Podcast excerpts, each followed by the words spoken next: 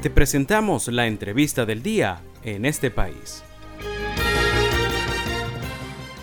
Y a esta hora de la tarde, una con 17 minutos, tenemos el gusto de tener en eh, la línea telefónica a Feliciano Reina. Él es defensor de derechos humanos y director de la organización no gubernamental Acción Solidaria con pues una amplia experiencia en el país. Buenas tardes, Feliciano. Gracias por atendernos nuevamente en el programa.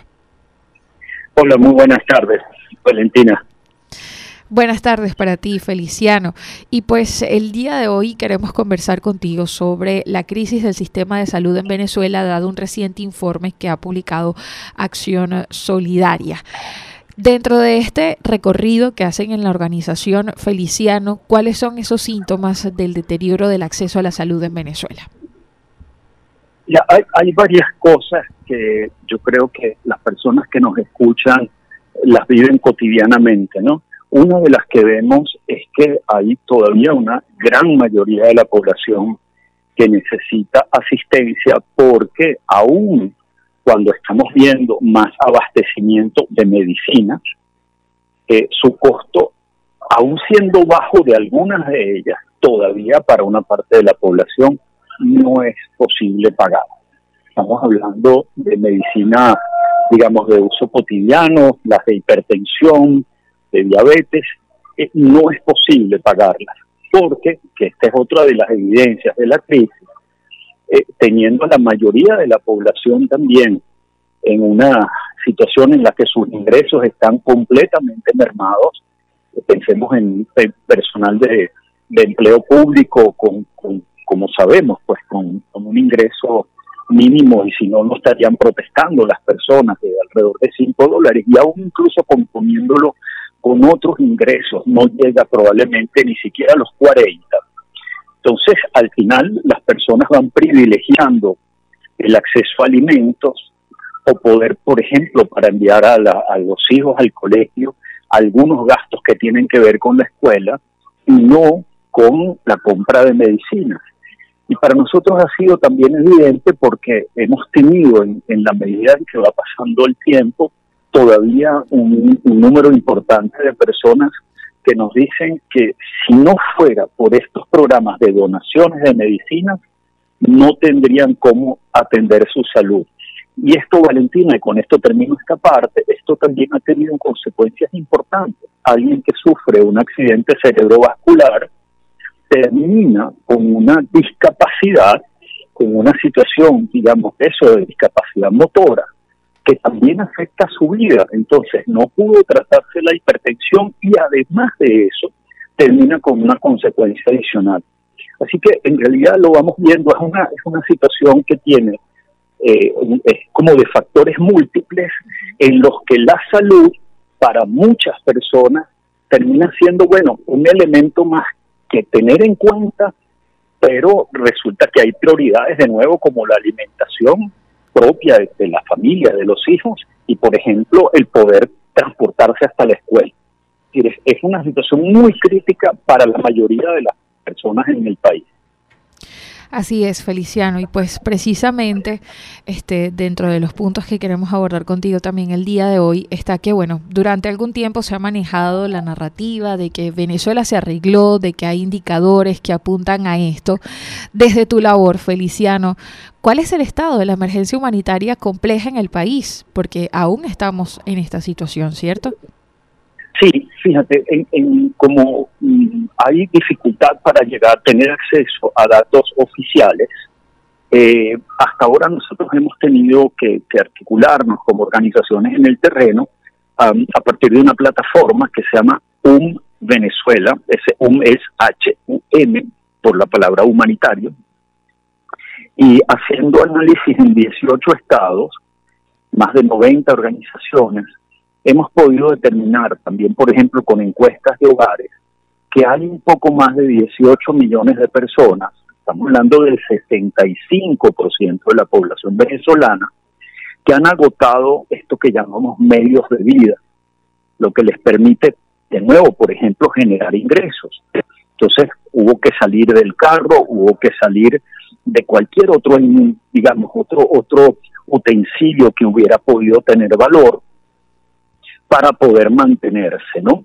Entonces, eso, eso nos da una, una dimensión de lo crítica de la situación. Esas más de 18 millones de personas necesitan asistencia de alguna naturaleza, sea por bonos, sea porque para poder eh, obtener los alimentos, pero además con calidad. No es solo que yo me alimente de arroz y pastas, debería haber una alimentación suficiente y por supuesto pensemos en, niños, niñas eh, y todo lo que significa una comida que sea verdaderamente nutritiva.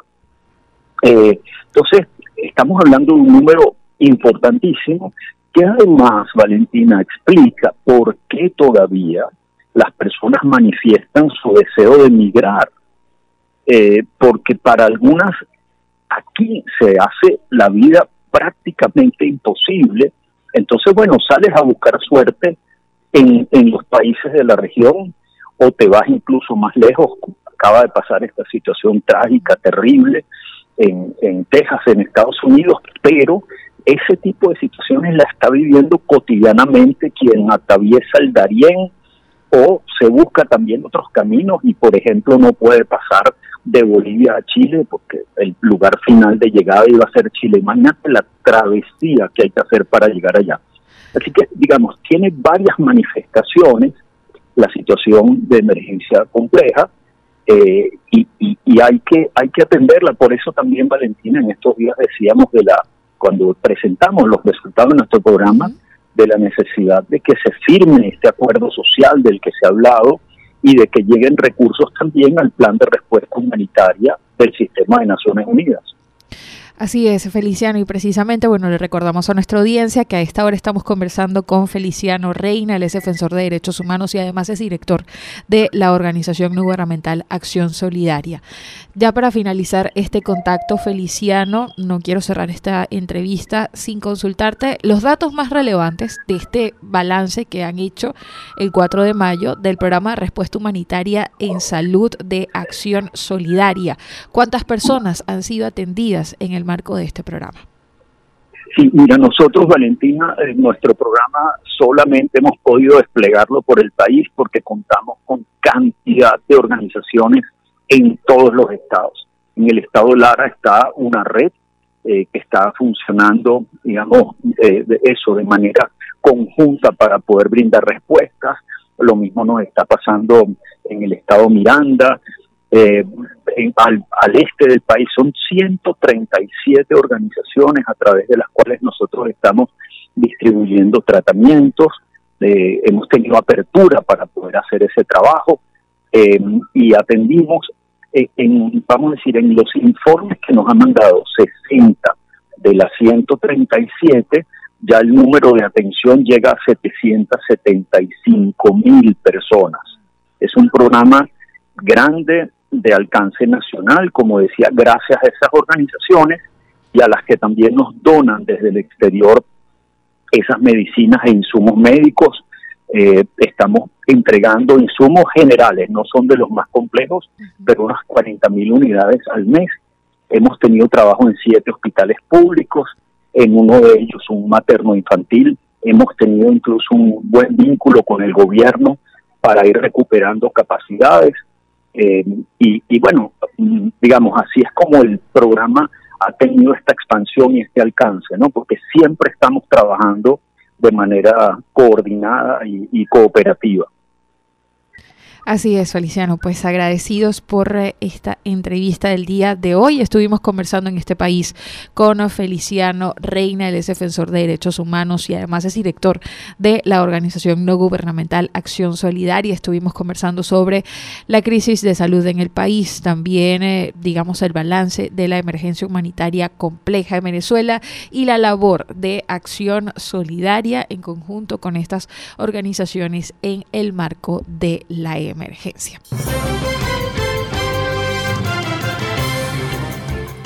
Esto fue la entrevista del día en este país. Para conocer más el programa, síguenos en nuestras cuentas en redes sociales. Estamos en Twitter e Instagram como arroba en este país radio y visita nuestra página web www.enestepais.info.